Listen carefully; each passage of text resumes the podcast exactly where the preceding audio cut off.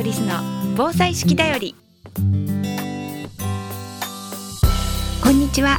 アウトドア防災ガイドの安藤リスです。ここからの時間は安藤リスの防災式だよりをお届けします。この番組では四季に合わせた防災減災のトピックをアウトドア防災ガイドとしての視点で紹介していきます。アウトドアのスキルには自然と共に生きる知恵がたくさん詰まっています。毎日の暮らしを楽しく豊かにしていたら頑張らなくても防災に取り組めていた。そんな時間を皆さんと一緒に過ごせたらと思っています。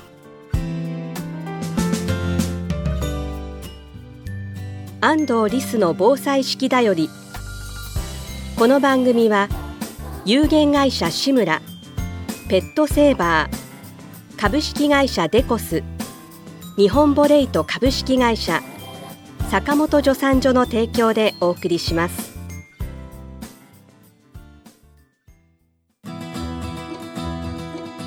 健康工房志村の古民家カフェムクカフェは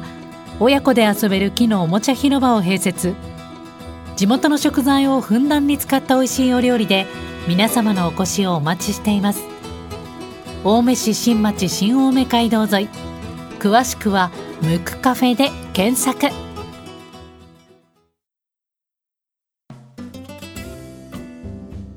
先週は関東大震災と台風と火事のお話をしました。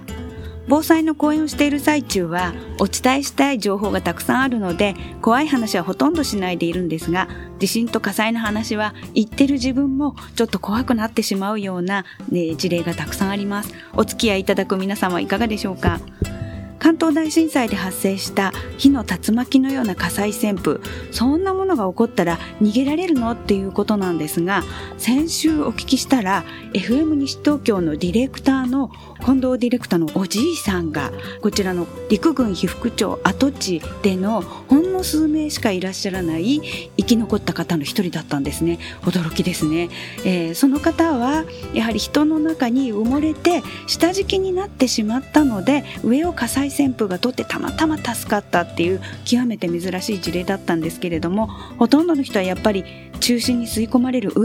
の中に巻き込まれてしまったり人も鉄塔も家屋ももう飛ばされてしまっているっていうことで近くにいたら逃げるのはかなり難しいと言われていますそれから火災旋風に対して直角の角度で逃げればいいというような話もありますが、まあ、あの竜巻もそうですが、えそういったものって結構進路を変えてきたりするのでいつもちゃんと映画みたいにパパッと逃げられるってわけではないですよね。あと暑いからといって水の中に飛び込む方もいらっしゃったんですが、えー、水の中で上に人が乗っかってきてそして下敷きになったっていう記録もあります。です。それから今だったらマンションがあるから大丈夫なんじゃないって思われてますがやはり高温になるのでマンションだからといって安全ではないというふうに言われています。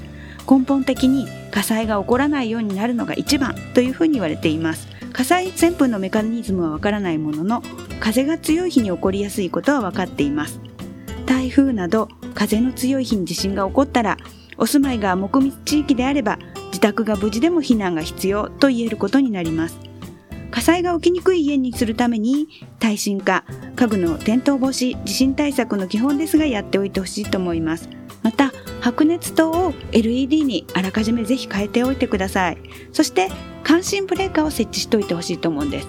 感震ブレーカーってご存知でしょうか？感動の感に、えー、地震の震っていう字を書いて感震ブレーカーと言います。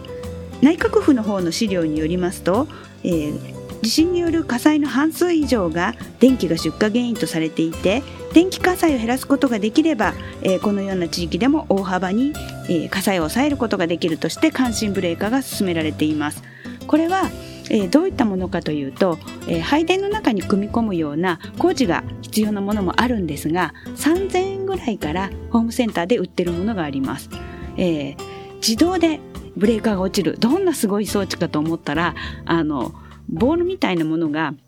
乗ってるんですね。でそのボールが揺れるとポトリと落ちることによって物理的にあのブレーカーを切るっていうような結構原始的な装置。で、えー、そういったものを取り付けておくだけで自動的にブレーカーが落ちます。うちでもちゃんと取り付けてます。で、えー、実際に電気を止めてしまうので夜だと真っ暗になります。だから感震ブレーカーそんな暗くなったら避難できないからつけないんだっていう方もいらっしゃったんですけれどもでもそれは LED のヘッドランプ持ったりそれから地震で実際に多かったのはスマホが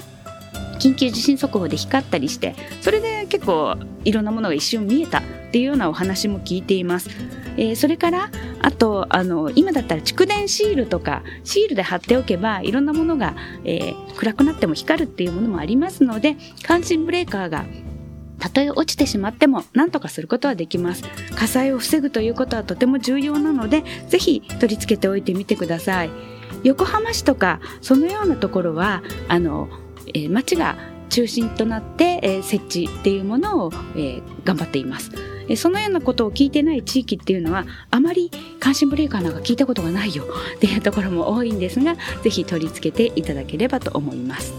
あと火事の対策といえば消火器ですね。消火器というと、えー、何か重くて処分が大変でっていうことでもう最近のご家庭にはないみたいなお家も多くなってきています。でも実はいろいろな種類が出てきていて例えば期限が切れたらあの家庭ごみとして普通にポイって捨てていいような、えー、そんな消火器っていうものも出てきています。それから片手で軽く持ってて投げたらバッとあの火が消えて退路が作れるっていうような消火器も出てきています。ボールタイプのものもあったりしてまるであの絵本にある3枚のお札っていう絵本があるんですけれども 火の中こうお札投げたらパッと消える。そういったようなあの消火器も出てきてますあとおしゃれでインテリア性の高い消火器っていうものやそれからやはりあの皆さん消火器一回も使ったことがないっていう方が多い人のために防災館とかに行けば、え、練習できます、え、ですので、え、自分に合った消火器ぜひ火災っていうものは地震で絶対発生しますので持っといていただければというふうに思っています。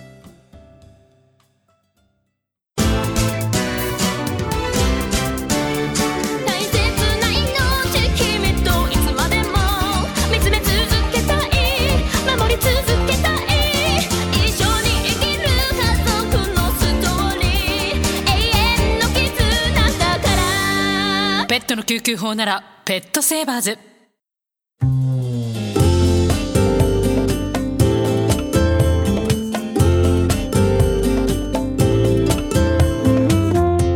安藤リスの防災式だよりこの番組では皆さんからのお便りをお待ちしています。番組へのご感想安藤リスさんへの質問お聞きの放送局までお寄せください。次回の放送もどうぞお楽しみに。